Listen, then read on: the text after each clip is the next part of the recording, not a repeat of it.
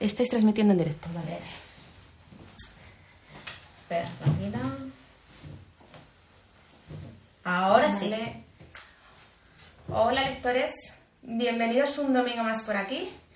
Hoy salimos un poco de la zona del podcast y bueno, hemos decidido hacer un directo literario. Os presento a mi amiga Ana.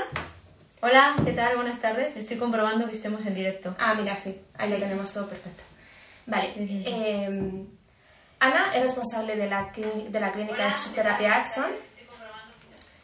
Y bueno, eh, quedamos un día y se nos ocurrió la idea de que ella pudiera hablar de cinco libros de no ficción, un poco más metiéndonos en su campo, que es el campo de la salud, cómo ayudar a sus clientes, bueno, más que clientes, pacientes. mejor Sí, pacientes, amigos, crecimiento Y bueno, personal. Yo he elegido, pues, lo de siempre, cinco novelas, a ver si os pueden encajar y os pueden gustar. Va a empezar ella hablando un poco de, de sus libros de no ficción y a ver qué os parece. ¿Vale? Pues Bueno, gracias, bienvenidos. Gracias a todos los que se están conectando. Y bueno, de, primero desearos que os guste. Y luego, pues también, no sé si lo ha dicho Bego, pero Bego, eh, que es la responsable de Olmo Entre Líneas, eh, tiene, bueno, pues tiene una sensibilidad súper especial, tiene muy buen gusto. Entonces, bueno, a mí me ha liado y yo espero estar a la altura de ella. Ella lo, lo va a hacer mucho más profesional que yo. Yo no he tenido tiempo suficiente, entonces hablaré de mis cinco libros. Bueno, voy a hablar de mis cinco libros elegidos, que los he elegido por la etapa en la que los leí y por lo que ha significado para mí a nivel personal y a nivel laboral. O sea, lo que yo me he sacado para ayudar a, a mis pacientes, eh, que yo soy fisioterapeuta y responsable de Axon. Entonces, el primero de ellos es Sapiens. Lo muestro aquí. Buenísimo el libro. ¿Vale? Es un ensayo y está escrito eh, por Yuval Noah Harari. Creo que lo he leído bien y lo he pronunciado bien. ojito el nombre. ¿eh? Ojito. Bueno, Sapiens de animales a dioses. Eh, está publicado en 2014. Eh, el autor es, un doctora- es doctorado y catedrático en el Departamento de Historia de la Universidad Hebrea de, de Jerusalén. El libro está dividido en cuatro partes. En él, eh, Yuval hace un repaso a la evolución humana y hace una crítica y a través de argumentos muy bien respaldados eh, de la mm, evolución humana. En esos cuatro bloques están divididos la revolución cognitiva, la revolución agrícola, hace una reflexión hasta qué punto fue un avance o no para la humanidad eh, la, la llegada de la agricultura, el establecimiento de poblados. Eh, el tercer apartado del libro es la unificación de la humanidad y el cuarto es la revolución científica. Entonces, dentro de esas reflexiones, quería leer, eh, bueno, pues la primera, una de las primeras páginas de este libro, en el que, como menciona hace, hace unos 70.000 años, organismos pertenecientes a la especie Homo sapiens empezaron a formar estructuras todavía más complejas llamadas culturas. El desarrollo subsiguiente de estas culturas humanas se llama historia. Entonces, eh, esta historia de la humanidad, que es, también pertenece al título de este libro, hace eh, reflexiones como hace entre los siglos XVI y XIX, como la esclavitud, como eh, los africanos fueron comprados para ir a América, como en esas fechas los africanos eran mm, bueno, esclavos y también se mezcló eh, la idea de que eh, no nos podíamos acercar a ellos porque transmitían enfermedades. Entonces, eh, todo ese miedo, todo ese contexto, hace una reflexión Yuval que a mí me ayudó porque en ese momento que yo me lo leí estábamos confinados, estábamos en nuestras casas, entonces para mí fue una reflexión de lo que estaba pasando. Es decir, nos estábamos volviendo, esto es una reflexión personal, no quiero herir a nadie, nos estábamos volviendo africanos, porque entre nosotros Nos rechazábamos por ese miedo al contagio. Em, Importante. otra reflexión que me he llevado de este libro es cómo Yuval hace un repaso a nivel de cada sistema político de la, de la humanidad y cómo es a través del miedo se han manipulado a grandes masas. Vuelvo al mismo contexto en el que estábamos antes en el confinamiento. También eh, el autor hace eh, reflexión de cómo em, cuando se predice una crisis siempre se, se va a cumplir, ya que eh, los que están arriba predicen que va a haber una crisis económica a tal fecha y es la misma población tras el miedo, tras esa precaución tal, Se, se sugestiona. se sugestiona y genera esa crisis. Una reflexión eh, muy, muy eh, actual a día de hoy en todo nuestro contexto desde el 2020. Y terminando el libro, en la Revolución Científica, eh, él, a través de, este capítulo, muestra hasta qué punto es un avance o no que existan eh, esas manipulaciones del ADN en los laboratorios y si todos estos avances de, mm, de científicos son éticos o no y si nos hacen más felices.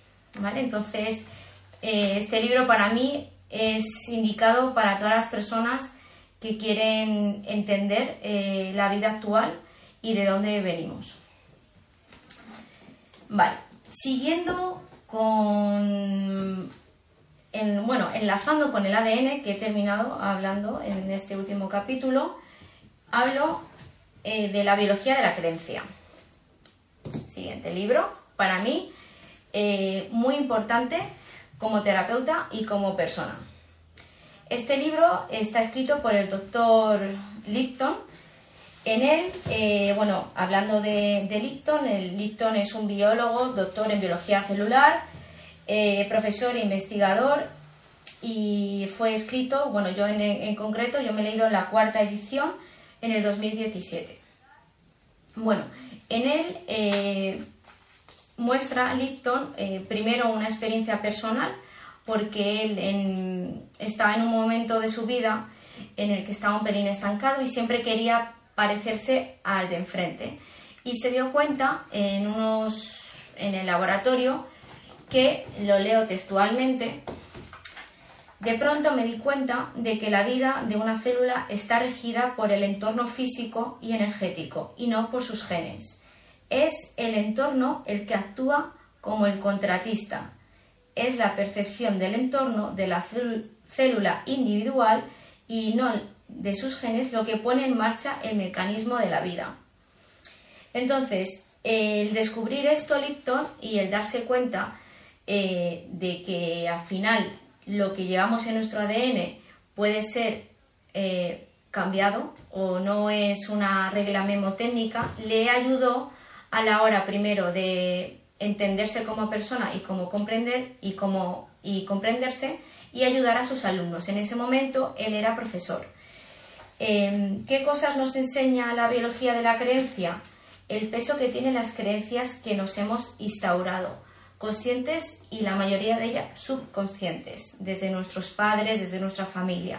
Y cómo esas creencias es el contexto que él muestra en estas reflexiones, que es el que modifica el ADN a favor o en contra. Si tú tienes una percepción bueno. en positivo bueno. de tu contexto, gener- generarás em, estímulos positivos. Un avance hacia la mejora. digamos, Y a, nivel celular habrá cambios a favor. Positivos, muy bien. Y si tienes una percepción negativa, habrá cambios en contra.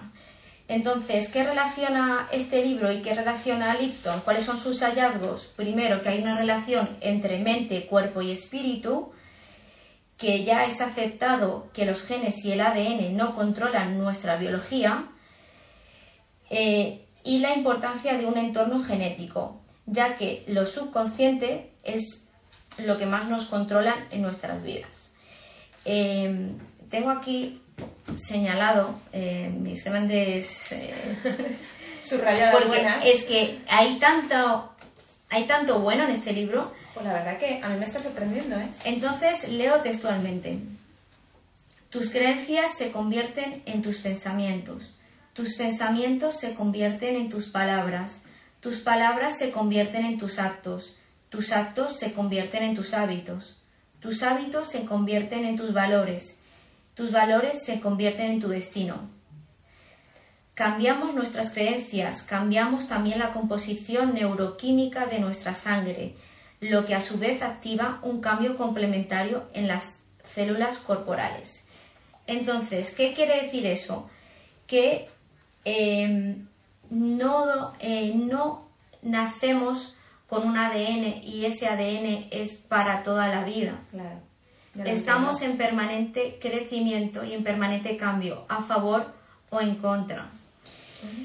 Eh, y Por eso es, tan importante seguir unos buenos hábitos. es importante seguir unos buenos hábitos, eh, ser consciente de las emociones, ser consciente de tus creencias, que y, nos y, bueno, un poco disciplina en positivo. ¿no? disciplina en positivo. Por eso mi amiga Ana es muy disciplinada. Os lo digo ya, ¿eh? Bueno, hacemos de todo. Yo soy fisioterapeuta y yo inculco mucho el deporte y si no hiciera el deporte no me alimentara bien y tal. Aunque pues, nos tomemos nuestros vinitos, que eso Sí, no falta a nadie. Ahí está. Chin, chin. Chin, chin. Bueno, leyendo, continuando con este libro, estas limitaciones, nuestras creencias, la que igual nos han dicho nuestros padres, eh, o nuestras madres, o nuestros hermanos, nuestros abuelos, eh, son programaciones que tenemos en el subconsciente. Es decir, eh, tú a lo mejor sin querer, eh, pues no llegas al puesto que tú piensas que te mereces o que tú, o que tú quieres por el mero hecho de que pienses que el de al lado sí que lo puede llegar me- menos tú. Es decir, son creencias que están muy inculcadas, entonces eh, leyendo de nuevo, estas limitaciones no solo influyen en nuestro comportamiento, sino que también pueden jugar un papel fundamental en nuestra salud y nuestra fisiología. Como hemos visto antes, la mente juega un papel muy importante en el control de los sistemas biológicos.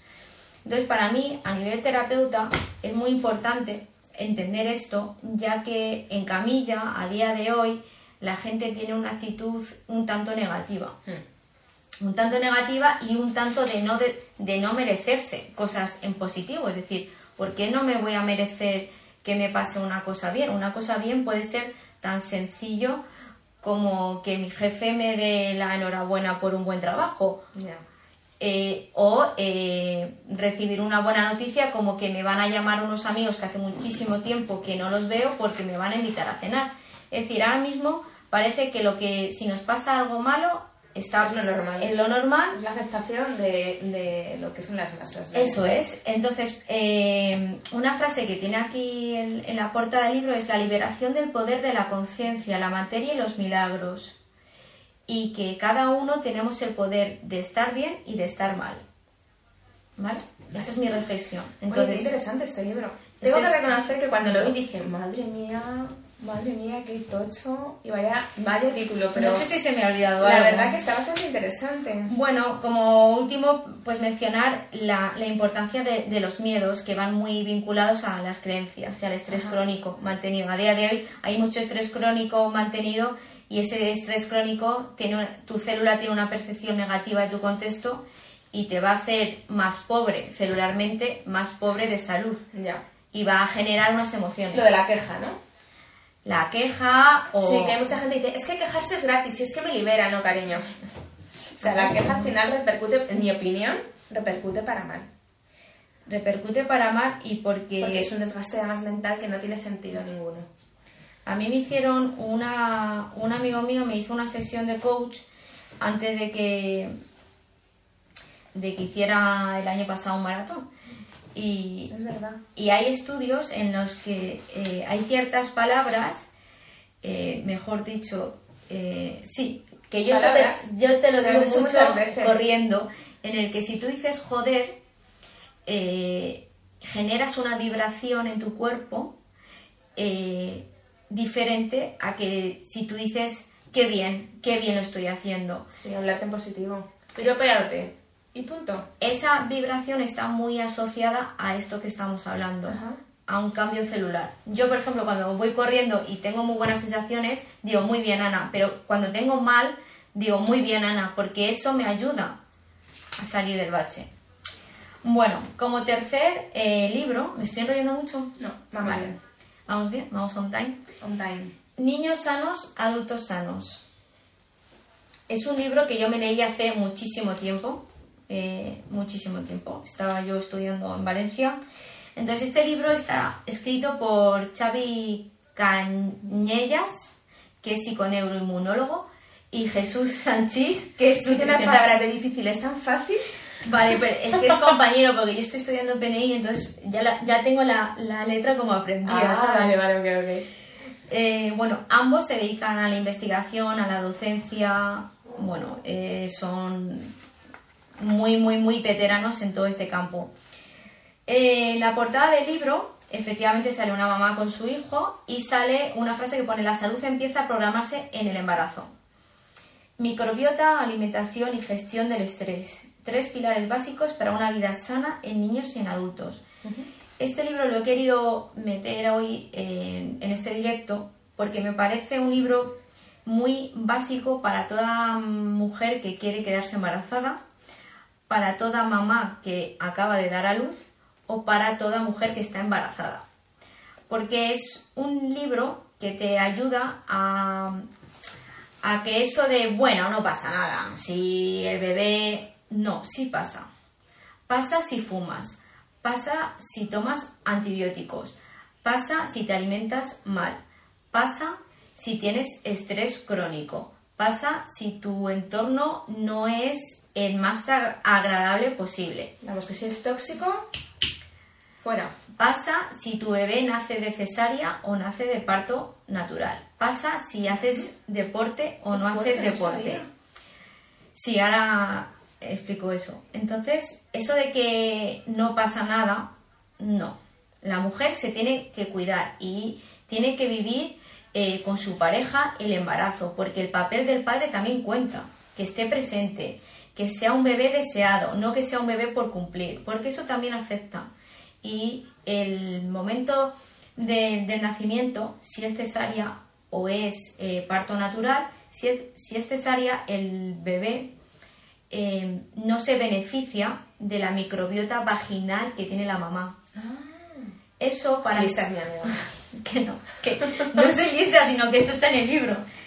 Entonces eso para el sistema inmune del bebé es súper bueno. Ah. ¿Qué pasa? Que si la mamá eh, fuma o tiene candidiasis por, eh, cada dos por tres, infecciones de orina, tal, pues obviamente eh, el grado de beneficio, si es de 100, pues a lo mejor no, no es 100, es 50 Ya. o 40, ¿vale? Pero todo eso influye al bebé, influye en que nuestro bebé no desarrolle alergias, eh, tenga un sistema inmune fortalecido. eh, influye también si la mamá decide dar pecho o no dar pecho. Ahora, por ejemplo, eh, la tasa de lactancia es muy baja. Se está perdiendo el, el vínculo.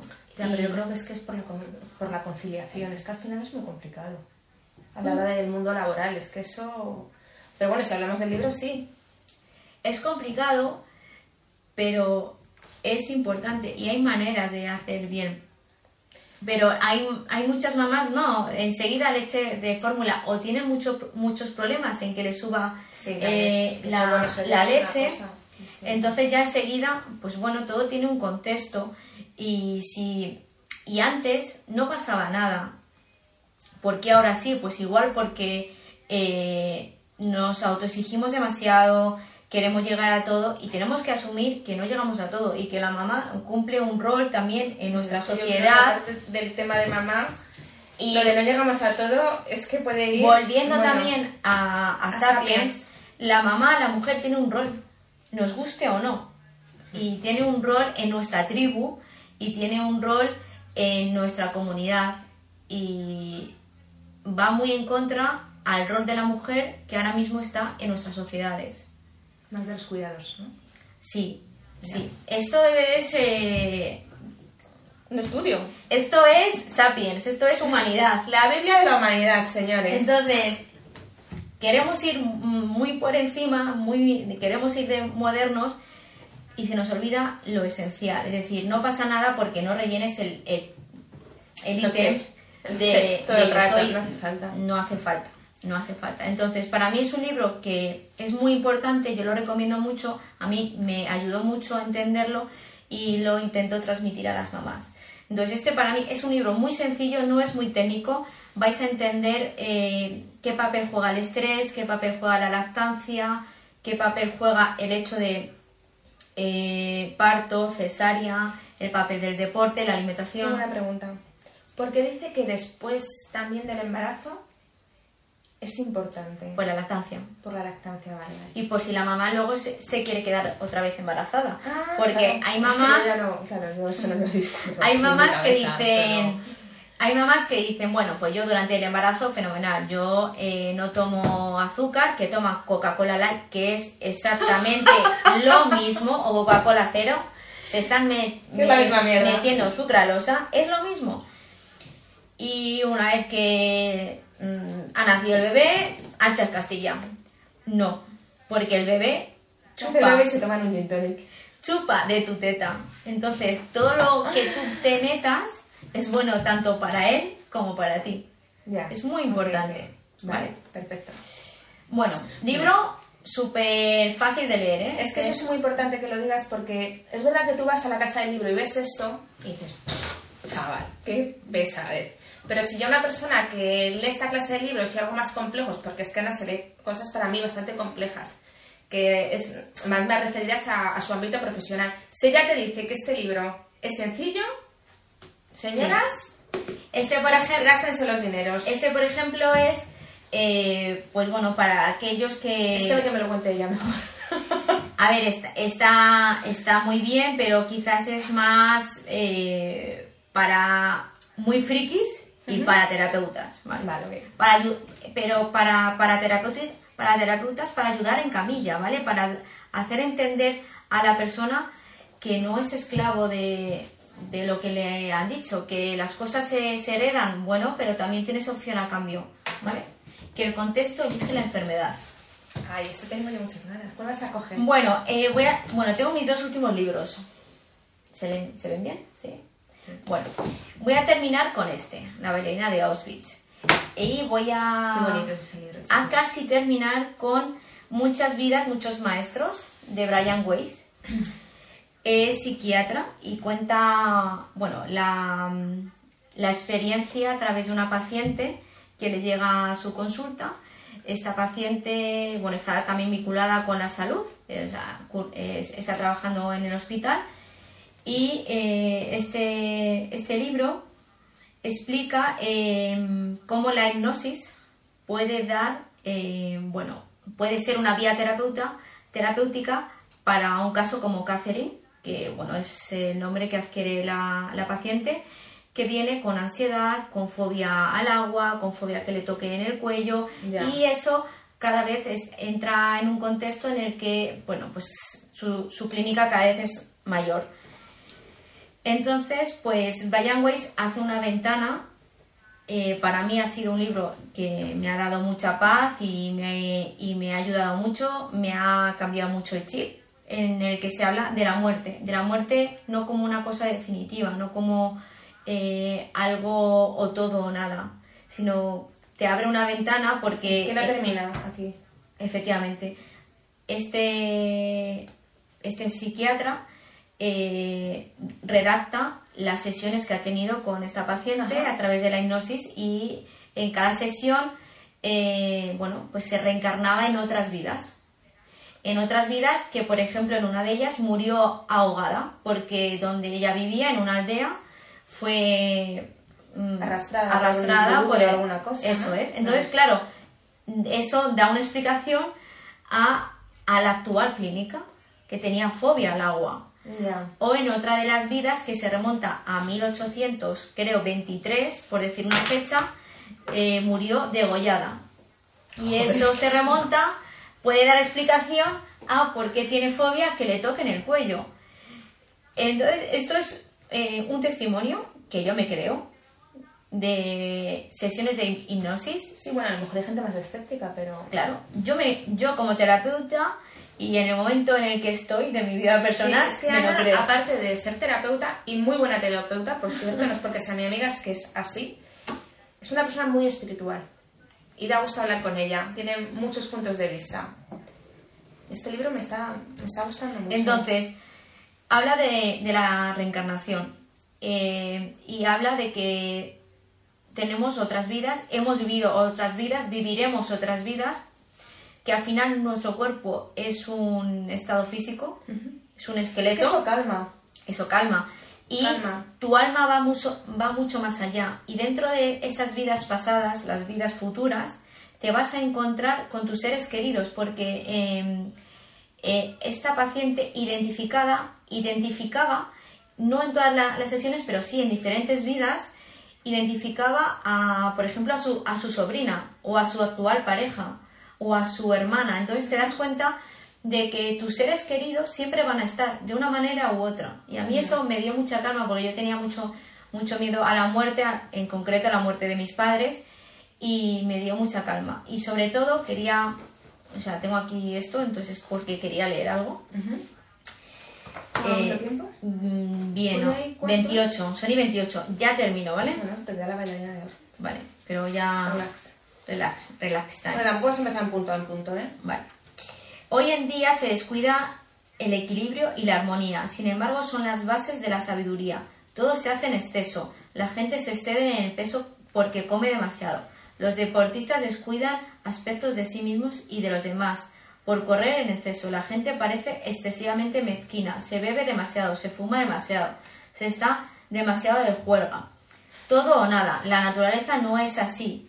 Entonces, aparte de hablarte de la reencarnación, también te, te pone pequeñas reflexiones eh, que se hace de la vida y que el psiquiatra también le ha ayudado en su, en su un poco mejor o peor. y en, y en su vida personal. Entonces, bueno, es un libro tremendamente, también muy sencillo de leer y muy, muy recomendable. Qué guay. Muy guay. Me me gusta. Oye, vamos increchendo, ¿eh? Me está encantando. Y termino con mi libro Gracias, chicos. favorito, La bailarina de Auschwitz, de Edith Epker. Bueno, para mí es una novela, pero es una autobiografía, eh, donde te engancha desde la primera página. Edith Epker eh, es una psicóloga, vive todavía, creo que tiene noventa y pico años. No tenía. Eh, lo tenía por aquí, sí, tengo aquí cositas para que no se me para que no se me olvide nada. 95 años tiene. 95 años. Está casada con Bela, que fue es su primer marido y el que sigue siendo. Entonces, Edith cuenta eh, su experiencia en los campos de concentración. Tú, tú te la has leído. Claro, te lo recomendé. Sí. Así que me puedes echar una mano. Sí, bueno, nacida en Hungría, tal. Sí, nació en Hungría y bueno, pues entró a los campos con 16 años. Eh, y duró en los campos, durante, pues entró en 1944 en mayo y en 1945 le salvó un soldado estadounidense el 4 de mayo. Sí, y aparte, ¿cómo, cómo explica eso? Eh, tú piensas que dices, bueno, esto es una novela, pero ¿cómo explican cómo se salvaron esas dos hermanas de no morir? Es Es increíble. increíble, es decir, increíble. Lo que hablábamos ayer, la supervivencia. La supervivencia. Eh, Edith entró al campo de concentración con su padre, con su madre y con una hermana suya que se llamaba Magda. Su tercera hermana se salvó porque ella era músico y se fue a Budapest Sí, a tocar, a tocar. Y, se, ll- y se llama Clara. Bueno, pues durante los años que pasó, bueno, tras ser eh, liberada por el soldado, en el libro se, se muestran, pues bueno, todas sus aventuras con su hermana, tal. No quiero enrollarme mucho porque es un libro que lo vais a leer sí o sí. Entonces, aparte de ser una autobiografía, ella decide eh, formalizarse y ayudar a la gente. Hmm. Entonces se hace psicóloga. Es que lo que pasa en este libro realmente que empieza siendo una novela. empiece siendo una novela. Pero en la página, poco más de la página 100, porque tú te estás leyendo esto y dices, madre mía, vaya drama, pero es, un drama muy interesante Mm. porque está basado en hechos reales y Mm. todo lo basado en hechos reales al final, de repente hace ¡fum! Te pega un giro de 180 grados y de repente se ha convertido en pasar de ser una autobiografía novelada a ser un libro de superación personal. Es absolutamente redondo. No me extraña que lo haya traído Ana, de verdad. Entonces, eh, bueno, pues Edith a lo largo de su vida, eh, pues bueno, 70 años después, ella ayuda a, pues a través de su charla, de su consulta presencial en, en donde ella resida, eh, ha podido durante esos años tener diferentes flashbacks eh, en relación a esa experiencia tan traumática donde perdió a sus dos padres y eh, a través de su experiencia ha podido ayudar a muchos pacientes. Y es, el libro al final termina, eh, 70 años después, ella eh, se encuentra en Colorado dando una charla al ejército estadounidense. Y ella tiene un flashback eh, porque fue esos colores que ella eh, re- recordaba, ella vio unas banderas al final de la sala y claro, ella dijo, sin pensar, tuvo un flashback que le recordó a ese soldado de 4 de mayo que le salvó. Entonces ella eh, tenía una cosa guardada, bloqueada en su, en su mente que no le hacía avanzar. Y era porque se sentía culpable de haberse salvado y de una pregunta que le hizo el doctor Mengele, el ángel de la muerte, en la fila donde estaba su madre en el medio, su hermana eh, Magda y ella a cada lado de su madre. Este hombre, doctor Mengele o se ángel de la muerte, preguntaba eh, si, bueno, pues si eras madre, tus años, tal. Entonces, en esta fila, en los campos de concentración, eh, le preguntó a Edith de quién era la persona que estaba en medio. Entonces, Edith, con 16 años y en un contexto en el que ellos se pensaban, porque el letrero lo ponía en los campos, que trabajar le iban a hacer libres, y se lo había dicho su padre, que iban a trabajar, dijo, súper orgullosa, madre. Y ella se dio cuenta en este flashback eh, y cuando pisó los campos, porque volvió a los campos, eh, rem- rememoró esa, esa situación y se, y se dio cuenta de que al final era la única respuesta que podía dar y que no se sentía, que no se tenía que sentir culpable por eso. Entonces se perdonó y dijo, yo regresé a Auschwitz en busca de la sensación de muerte para poder exorcizarla por fin. Lo que me encontré fue mi verdad interior, la identidad que quería reivindicar, mi fuerza y mi inocencia, la inocencia de una niña de 16 años. Entonces este libro, aparte de ser una historia tremendamente increíble, es un libro, ah, bueno, podría eh, o sea, mm, leer muchísimo. Es un libro de autoayuda. Yo me lo leí en el momento en el que yo me estaba preparando el maratón que hice el año pasado. Entonces dije, pero vamos a ver, o sea, ¿qué me estoy preocupando yo? ¿Que tengo que correr o que tengo que, que pre- preocuparme de unas cosas en el trabajo? Cuando esta señora me está dando unas lecciones en cada párrafo y en cada palabra. Así que es un libro de mesilla total, Sí, ¿vale? un insignia. Venga, biblioteca. me callo ya. Te toca. ¿Me toca? Madre Bueno, mía, lo que veo ya. Me ha encantado, me ha encantado. Sí, vale, sí. eh, yo voy con las novelas, ¿vale? Historias de ficción. Bueno, tengo aquí mis chuletillas que me he currado, a ver qué os parece. Te voy a quitar la copa porque Sí, la quítala, quítala. Vale, vamos a comenzar con un thriller de Dolores Redondo, Esperando al diluvio. Primero vamos a hablar un poco de la autora. Nació en Donosti, San Sebastián, en 1969. Y bueno, a día de hoy, respecto al género literario thriller, es un buque insignia en nuestro país. Está traducida creo que a unos 36 idiomas y bueno, ha ganado un premio Planeta en 2016, por todo esto te daré. Y para mí, mm, lo más importante que ha, que ha podido hacer es una trilogía, la trilogía del Baztán, que fue llevada a la gran pantalla. Si estáis valientes, si no queréis leer, la tenéis en Netflix, las tres películas que son canela fina, os lo digo de verdad. Vale, em, la reseña. La reseña de esta novela. Bueno, mira. eh, esta novela yo no sé por qué a la gente no le está gustando. Hay gente que le gusta mucho, pero hay gente que no le gusta tanto. Yo me la leí en dos días. Con eso os digo todo. ¿Cuál? Eh, la de todo esto O sea, la de Esperando al diluvio, vale. Vale, años, vamos a situarnos en Glasgow, años 1968 y 1969. El asesino John Biblia es un asesino en serie y mata a tres mujeres. Años más tarde no, se cierra el... O sea, no le logran coger. Años más tarde aparece un investigador que se llama, los nombres son un poco mala, ¿eh? Noah Scott. Logra llegar hasta Biblia y, bueno, pues en el momento que le va a dar caza le da un infarto.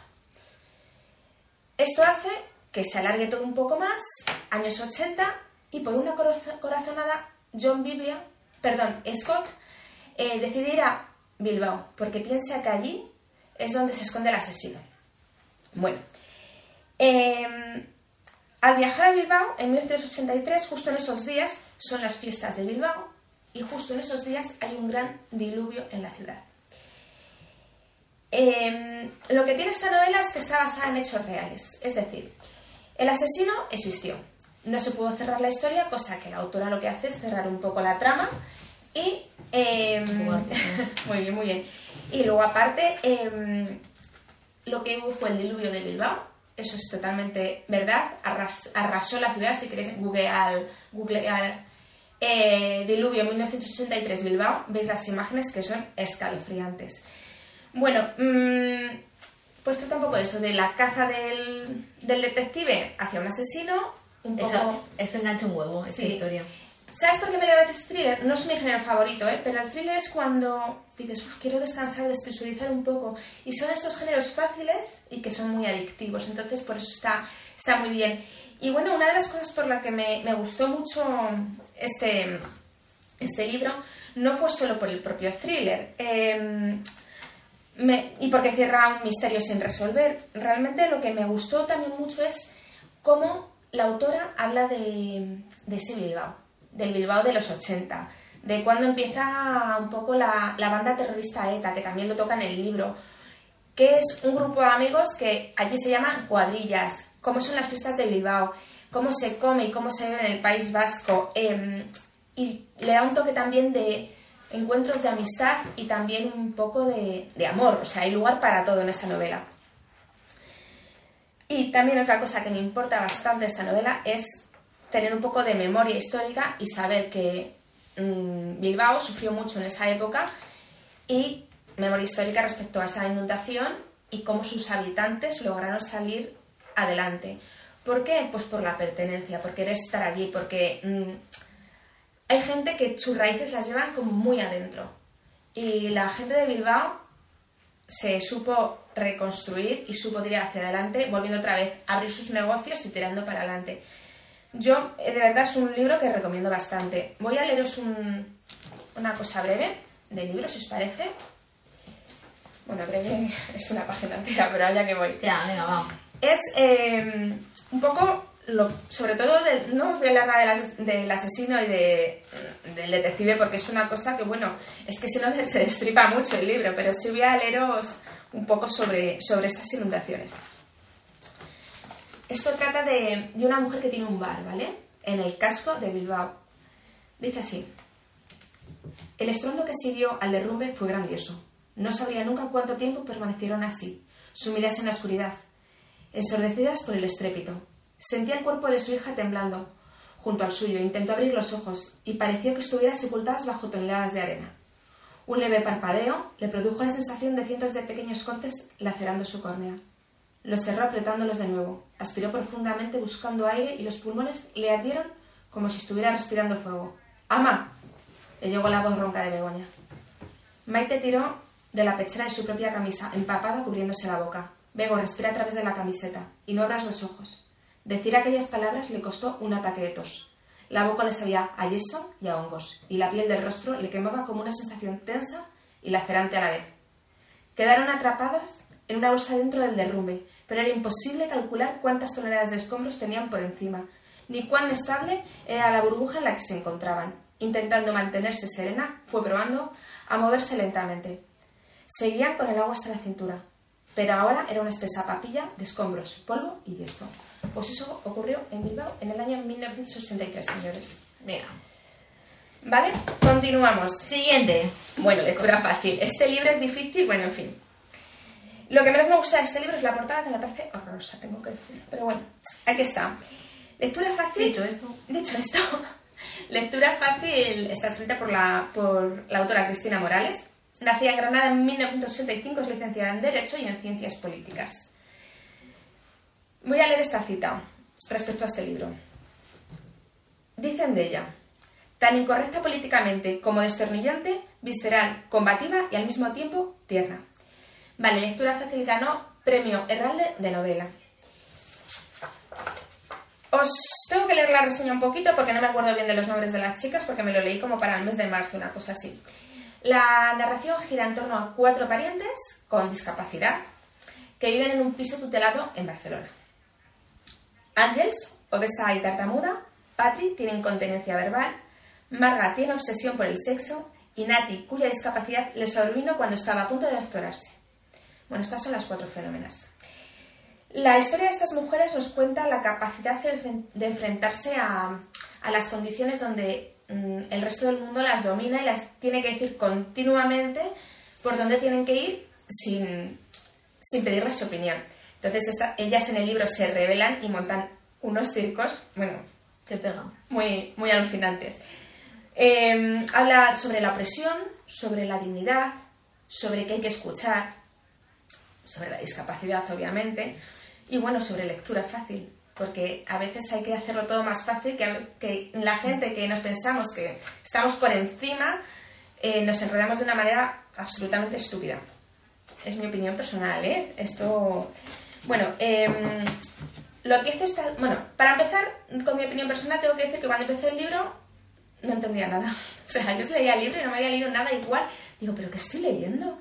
Yo seguía, pero ya empecé a pillar el punto y me di cuenta que es que esta autora un día decidió levantarse, se metió en un periódico, se metió en Twitter, se metió en, yo qué sé, en, en, redes sociales y empezó a ver que, bueno, que todo el mundo habla, habla más de la cuenta y entonces en el libro se mete con instituciones políticas progres, con las que no son progres, vamos, no deja títere con cabeza. Y bueno, realmente ironiza mucho, es muy mordaz, eh, juega mucho con la ironía, está, muy guay en ese sentido. Pero lo bueno es que si rascas un poco, te encuentras con que te da una vuelta a la cabeza, si tienes un poquito de, empatía y, te haces una crítica, una crítica, pues bueno, eh, si realmente tienes conciencia social o de clase. Y bueno, eh, y también piensas si realmente nos han educado con saber actuar con normalidad junto a personas con discapacidad, que en mi opinión es un no rotundo, a no ser que tú en tu casa tengas algo que hayas tenido que convivir con ello, pero es difícil, es complicado. Y bueno, pues mm, simplemente pues decir que a veces hablamos con excesivo paternalismo y que esta obra ayuda un poco a, a entender de qué manera puede, puede pasarte también a ti y o cómo puedes tratar un poco siendo parte de la sociedad. Hay una pequeña frase en el libro que dice así, la diversidad funcional te puede tocar en cualquier momento de la vida. Llega sin avisar, cuando menos te lo esperas. Y es así, porque la gente no piensa que su hija puede tener una discapacidad. La gente pues piensa que todo el mundo va a ser perfecto. Y bueno, pasan cosas. vino para... Venga, vamos a beber vino que chicos me está secando la boca. Para bajar... Para el tercer libro. Menos cuarto, luego. Para adelante con ello. Para adelante. Venga. chaval. Es que este libro es de mis favoritos, de verdad. Los ingratos de Pedro Simón. Bueno, es que me encanta. Madrid, 1971, fue cuando nació Pedro Simón, periodista y escritor. Actualmente creo que trabaja en el diario El Mundo. Ha ganado multitud de premios por, su faceta de periodista. Pero eh, por la novela Los Ingratos ganó el premio Primavera de novela 2021. Bueno, ¿en qué época transcurre esta novela? Esta novela transcurre en la época, en el año 1975. ¿Qué pasó en España en 1975? Murió Franco, vale. Eh, nos quitamos los pañales, vamos con incertidumbre hacia lo que iba a ser, la democracia, no sabíamos muy bien por dónde tirar, íbamos despacio. ¿Qué pasó? Que empezó a mejorar eh, la vida económicamente, hubo como un auge un poco de la economía. Em, ¿Por qué? Pues porque empezó la industria, sobre todo la industria de la metalurgia. Motor y construcción. ¿Dónde se va la gente de los pueblos? A las ciudades. ¿Buscando el qué? pues más, mm, más dinerito, pues un poquito, pues lo que es el trabajo, que a lo mejor fallaba un poco a veces en los pueblos, pues al final se van a las ciudades, pensando que vamos a ir a mejor, el mito de las ciudades, que contiene las mismas palabras que Timo, os lo digo. Bueno, voy a mirar el dorso para hacer la pequeña reseña, porque aquí viene muy bien explicado. 1975, en un pueblo de esa España que empieza a vaciarse, llega la nueva maestra con sus hijos. El más pequeño se llama David. La vida del niño consiste en ir a la era, desollarse las rodillas, asomarse a un pozo sin brocal y viajar cerrando los ojos en ultramarinos, hasta que llega una cuidadora a casa y sus vidas cambiarán para siempre. De mérita, David aprenderá todo lo que hay que saber sobre las cicatrices del cuerpo y las heridas del alma. Gracias al chico, ella recuperará algo que creyó haber perdido hace mucho tiempo. Los Ingratos es una emocionante novela sobre una generación que vivió en aquella España donde se viajaba sin cinturones de seguridad en un Sinca. Yo tenía un Sinca, bueno, yo no mi padre. Y la comida no se tiraba, porque no hacía tanto que se había pasado hambre. Un homenaje entre la ternura y la culpa, a quienes nos acompañaron hasta aquí sin pedir nada a cambio. Vale.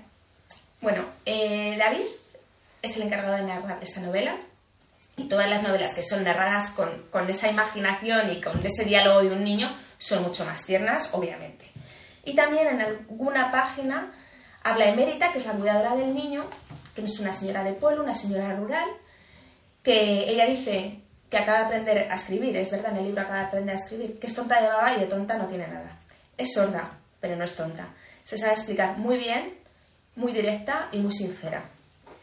Em, David se encuentra en tierra de nadie porque su padre se ha ido a, vivir a Madrid las circunstancias de por qué se ha ido os las buscáis en el libro. bueno, tiene dos hermanas, mm, su, madre es la maestra del pueblo y bueno, pues con las dos hermanas pues no puede jugar, en fin, se siente un poco ahí como, como un poco abandonada hasta que llega Emerita.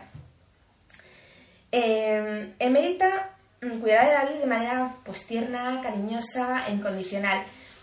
De hecho, para mí tienen una especie de relación materno-filial, sin ser la madre biológica, pero es como que él le da una segunda oportunidad por una cosa que pasa en el libro que de verdad tenéis que, leer. Mm, mira, este libro fue el único libro de 2022 que me hizo llorar, porque hay libros que me, han emocionado, se te pone un poco el nudo en la garganta y tal, pero es que este me hizo llorar de verdad, porque tiene una mezcla de bonito, tierno, nostálgico, y, y hay un momento también del libro que te enfadas tanto, merece mucho la pena leer. Em, es verdad que hay gente muy sensible, que se lee esto y dicen, uy, madre mía, qué bestias. Bueno, es que son niños jugando en el año 1975.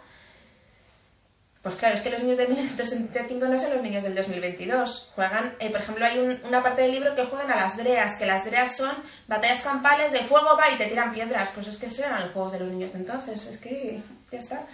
Y bueno, pues es la historia, sobre todo de David y Emérita, un amor incondicional, y te cuenta un poco lo que era la vida rural. Y te cuenta un poco lo que es el éxodo rural cómo llega el amor y cómo a veces llegan las ingratitudes. De ahí el título. Ya está. Ah, no, no está, no está. Tengo que leeros la frase que he escogido para... Sé que estoy yendo muy rápido, pero es que Nada. esto se acaba, se he, acaba. He buscado en internet que son cuatro horas máximo. No jodas. y yo aquí, chica, que tengo que me quedo sin saliva. No te preocupes, Dame vino. vino. Dame vino. Cuatro horas, que no, que no estaremos cuatro Que no, que no, que claro. no, ni de coña. Porque tenemos que cenar y todo. Hombre, Y bebernos eh, más vino que todavía tenemos en la nevera. Efectivamente. Venga. Vale. Creo que esto resume también bastante bien lo que viene siendo el libro. Veníamos del hambre del abuelo, de su espanto, de esa geografía de surcos, de un coche de línea esquivando baches, de una maleta de cartón, de mucha tuberculosis. Hijos de los hijos. Eso éramos. Mis hermanas y yo éramos los hijos del blando franquismo. El último cara al sol y el penúltimo baile escolar de la bandrita Tú eres joven. Éramos una reforestación de Licona y un festival de la OTI y unas canciones cantadas en catalán y un cantante con pelos largos y un mapa lleno de autonomías y de ladrillos. Salíamos de sus entrañas, de aquellos que nacieron para conjurar la muerte y la ausencia. Veníamos de sus ganas de pasar página, de sus ganas de que aprendiéramos a leerlas. El oro que no había en el pueblo lo íbamos a buscar a la ciudad. Natalio y Merceditas al principio. Natalio y Mercedes luego. Papá y la señorita Mercedes finalmente.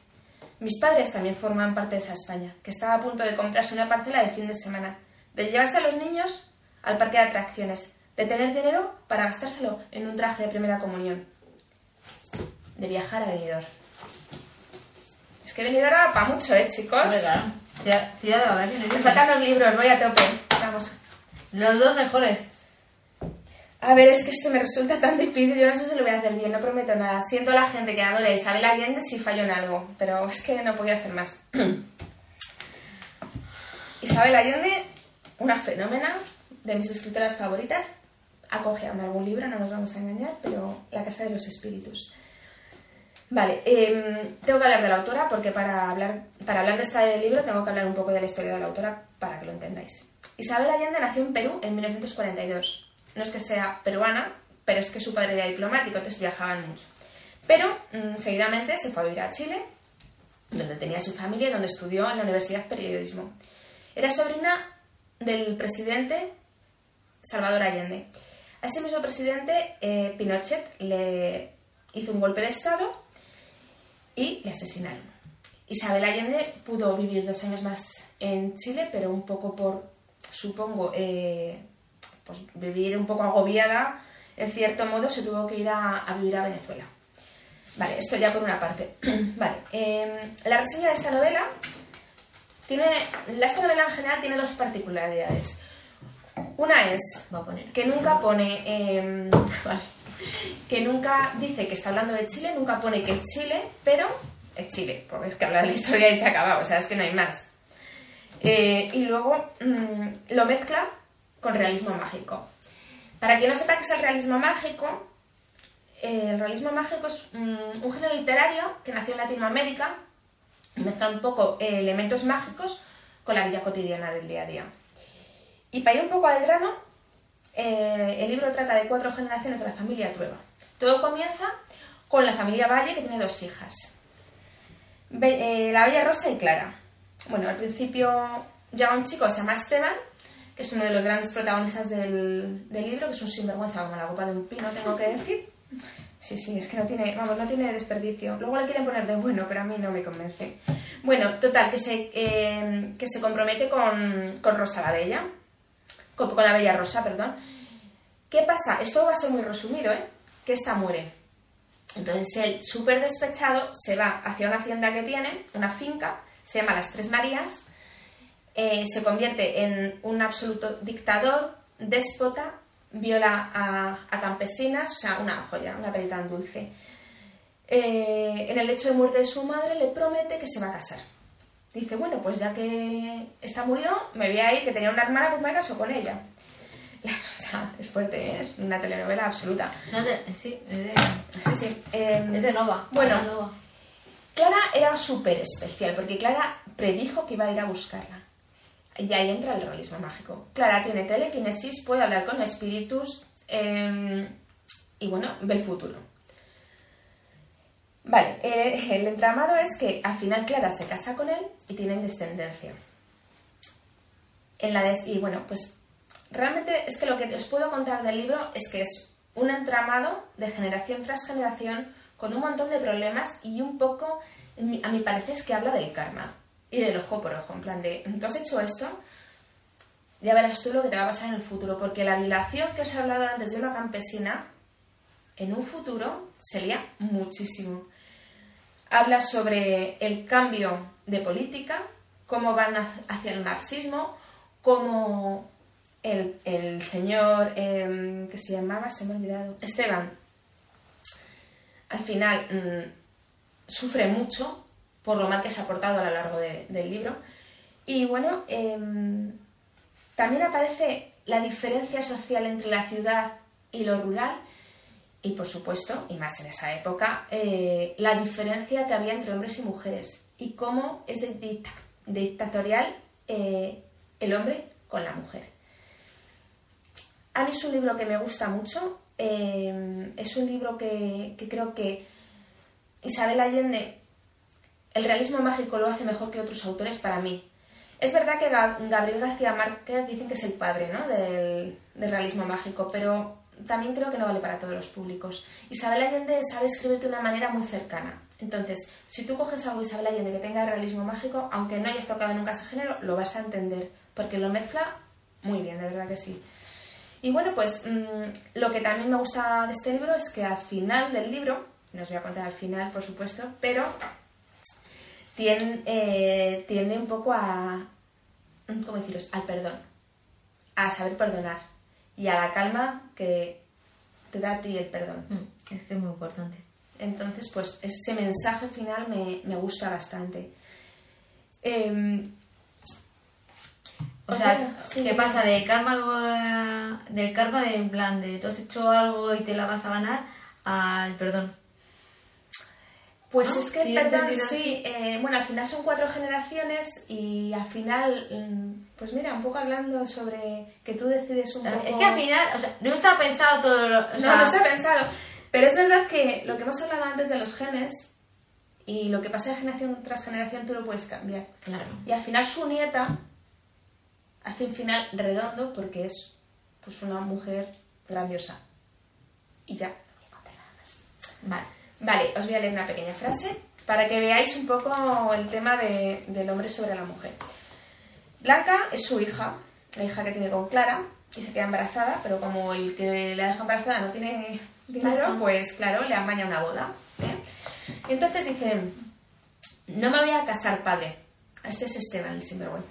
No me voy a casar, padre, dijo ella. Cállese, rugió él. ¿Se va a casar? Porque yo no quiero bastardos en la familia, ¿me oye? Creí que ya teníamos varios, respondió Blanco. No me conteste, quiero que sepa que Pedro III García está muerto. Lo maté con mi propia mano. Así, así que olvídese de él. Y trate de ser una esposa digna del hombre que le lleva al altar. Blanca se echó a llorar y siguió llorando incansablemente en los días que le siguieron. Vamos, esto es básicamente pues, para que veáis que la mujer ahí ni pincha ni corta, aunque luego la- las mujeres tienen mucha potencia aquí en este, con sus decisiones en este libro. Bueno, voy a acabar. Os voy a decir una cosa. Me he dado cuenta a lo largo de los años que yo leo. Ah, no, no he acabado con Isabel Allende. Ah, Quiero no. decir una cosa respecto. No la tengo escrita, pero. Spoiler. Otra vez. Quiero una cosa decirles sobre. No, no sobre la autora. Mira, yo esta autora os voy a decir por qué me gusta tanto. Yo me, el primer libro que me leí de esta autora fue Inés del Alma Mía. Me encantó, me gustó mucho tal, tal. Pero en la Biblioteca Pública de Guadalajara cogí Paula. Y no hay cosa que me gusta más que una persona, un actor, alguien famoso, alguien que pueda pues, dar a conocer la generosidad. Tiene un libro que se llama Paula y ese libro trata un poco de su historia personal y que su hija entró en coma y se murió por porfiria. Respecto a cartas y a diarios, crea un libro. Un libro donde cuenta cosas malas de su familia, cosas malas de su matrimonio. Vamos, es que te habla de su vida en verso, cómo lo pasa. Yo creo que también para ella hablar de la muerte de su hija fue una especie de catarsis. Perdonad que no haya metido el libro, pero es que os quiero decir por qué me gusta tanto esta autora. Y bueno, eh, a día de hoy le han hecho entrevistas y dice que del único libro que sigue recibiendo cartas todas las semanas agradeciéndole es de Paula. ¿Por qué? Porque gracias a que habla de la muerte de un ser querido, de cómo se puede llevar y de cómo ella, haciendo esa catarsis, lo sabe explicar también, da mucha paz a muchas personas. Entonces, es de agradecer que una autora hable de la muerte de una hija y hable un poco de sobre su vida personal. Entonces ahí yo cerré el libro y dije, wow, esta autora va a ser un poco cabecera en mi, en mi estantería y así ha sido. Ya paro de hablar de Isabel Allende. ¿Ya está? Y ahora vamos. Y terminamos. ¿Cómo vamos, reina? Uy, ya son las nueve. Venga, que tenemos que llamar a la cena. Sí, venga, es que no vamos a hacer la cena, por supuesto. Llevo leyendo muchos años y me he dado cuenta que la literatura norteamericana me gusta mucho. En concreto, John Steinbeck probablemente sea mi autor favorito y Las uvas de la ira sea mi libro favorito. Vale, el autor nace en 1902 en un pequeño pueblo donde había muchos trabajadores inmigrantes. Se va a estudiar en Stanford, no funciona, quiere escribir en Nueva York, no funciona, vuelve a su, a su tierra natal. Sigue trabajando con los agricultores, habla de sus experiencias, de sus historias, de su forma de ver la vida y de ahí pues va tomando notas y claro, pues luego hace lo que hace, que es un genio. El contexto político de la historia transcurre, os cuento, en el famoso Martes Negro, que no es otra cosa que mm, un febrero de 1929, no me acuerdo qué día fue, si fue un 28, no me acuerdo, en fin. Eh, fue donde se desplomó la, la bolsa en Estados Unidos, eh, donde hubo una crisis económica brutal, donde... mm, aquí lo tengo apuntado, crisis económica, se, des- desploman los ingresos fiscales, eh, los precios, el comercio internacional queda absolutamente obsoleto, con lo cual, ¿qué pasa? Eh, hay comercio internacional, al final repercute al resto de países y se crea una crisis global tremenda. Sobre todo en el estado de Oklahoma. Y aquí vamos con la reseña. La reseña eh, trata de una familia que vive en Oklahoma.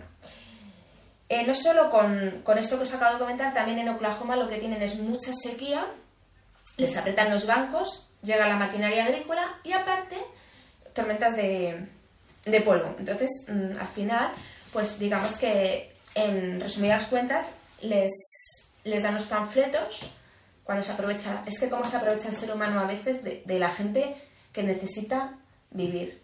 Y es algo que llevarse a la boca. Es que, en fin. Eh, los esclavos de África. Sí, efectivamente. Entonces les prometen que en California hay muchos árboles frutales, hay mucho dinero y ahí van a vivir pues holgadamente y, y fenomenal. Entonces hay una familia, que no me acuerdo cómo se llama, no lo he escrito, bueno, no, No pasa nada. nada. La cosa, que se va la familia hacia California. Está en el libro. En el, en el transcurso de, del viaje pierden a, fallecen varias personas de su propia familia, porque es un viaje muy duro. Llegan a California y se encuentran sueldos precarios, abusos, que todo es un bulo, que los terratenientes son déspotas y que los políticos y los policías son corruptos. Cuando llegan allí se encuentran una ciudad eh, hecha de tiendas de campaña. Y bueno, se dan cuenta que pues que eh, no pueden no pueden nada más que llevarse un trozo de pan a la boca, no tienen dinero, em, se matan a trabajar, les engañan, bueno, pasan unas miserias alucinantes. Todo eso para sacar en claro lo siguiente, chicos. Em, una de las cosas que más me gusta de esta narración es mm, cómo descri- la- realmente lo que me gusta de esta narración es la descripción del ser humano. No que haya sequía ni que tengan que ir a trabajar tal. No, eh, como la gente mediocre le das un poquito de poder y es la persona más despreciable del universo. Hay varias citas con un policía, con un político, que dices tú, pero es que si es que eres un personaje, si es que eres un mediocre y te han dado un poquito de poder y es que es totalmente abusivo. Y lo bonito de este libro es que el que menos tiene es el que más da. Eso es una verdad. Como un templo. Yo Pero así. es una experiencia ¿Cómo se ayudan los unos a los otros? Cómo en cuanto se ayudan y consigue ese dinero o consigue lo que le han dejado, se da vuelta y rápidamente le dices, oye amigo, me dejaste esto, toma. O Sí. incluso le da más. Yo O sea, eh, y también habla mucho de, dignidad, del honor, de la pertenencia a la familia, de la pertenencia a la amistad, de la supervivencia. Y para mí, y ya termino con esto, bueno, luego voy a leer un- una pequeña frase, para mí lo más importante de este libro, aparte de todo esto, es que tiene el mejor final de todos los libros que me he leído hasta el día de hoy. Porque cuando lo cierras es como que se mete aquí y dices, "Uf, flipante.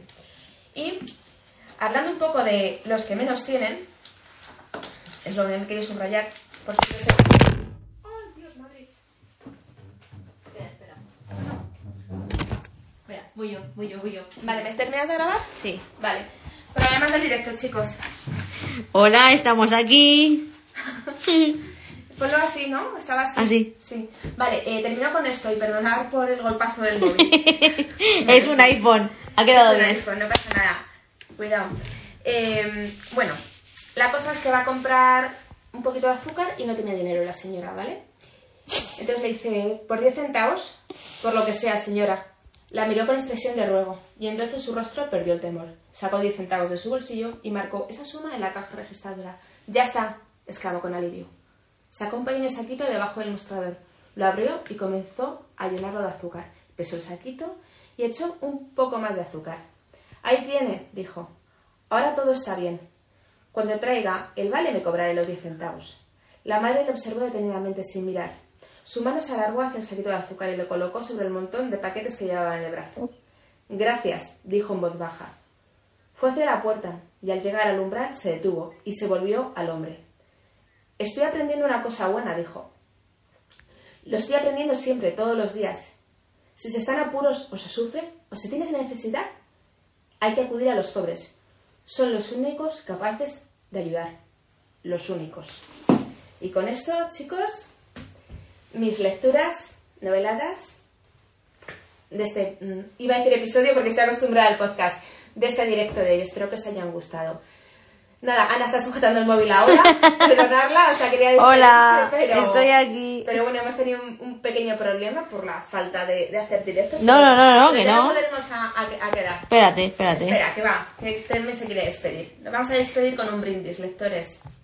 Espérate. Tú Espero sigue que hablando, Bego. cogido papel y boli, espero que os haya gustado, que os quedéis un poco con, con las cosas mm, que os hemos dicho.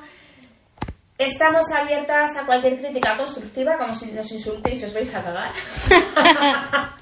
y bueno, eh, nada, deciros que, por supuesto, recomendaciones las que queráis, eh, charlas sobre literatura las que queráis y bueno, eh, realmente aunque Ana diga que es mm, solo que, se, que sobre todo se dedica al tema clínico, etcétera, es una gran lectora, es una mujer con mucha sensibilidad, de la cual estoy muy orgullosa de haber compartido mi primer directo. Aquí comentan que les ha gustado mucho, que ole.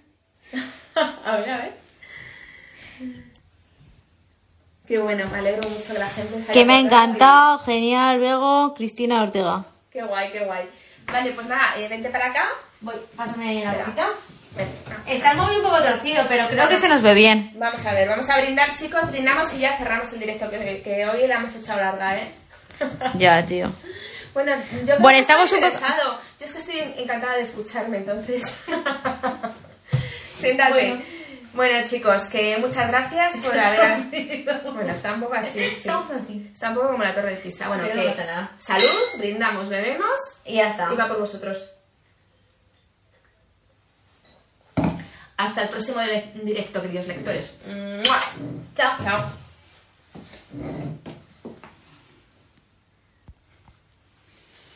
Eh, finalizar ahora.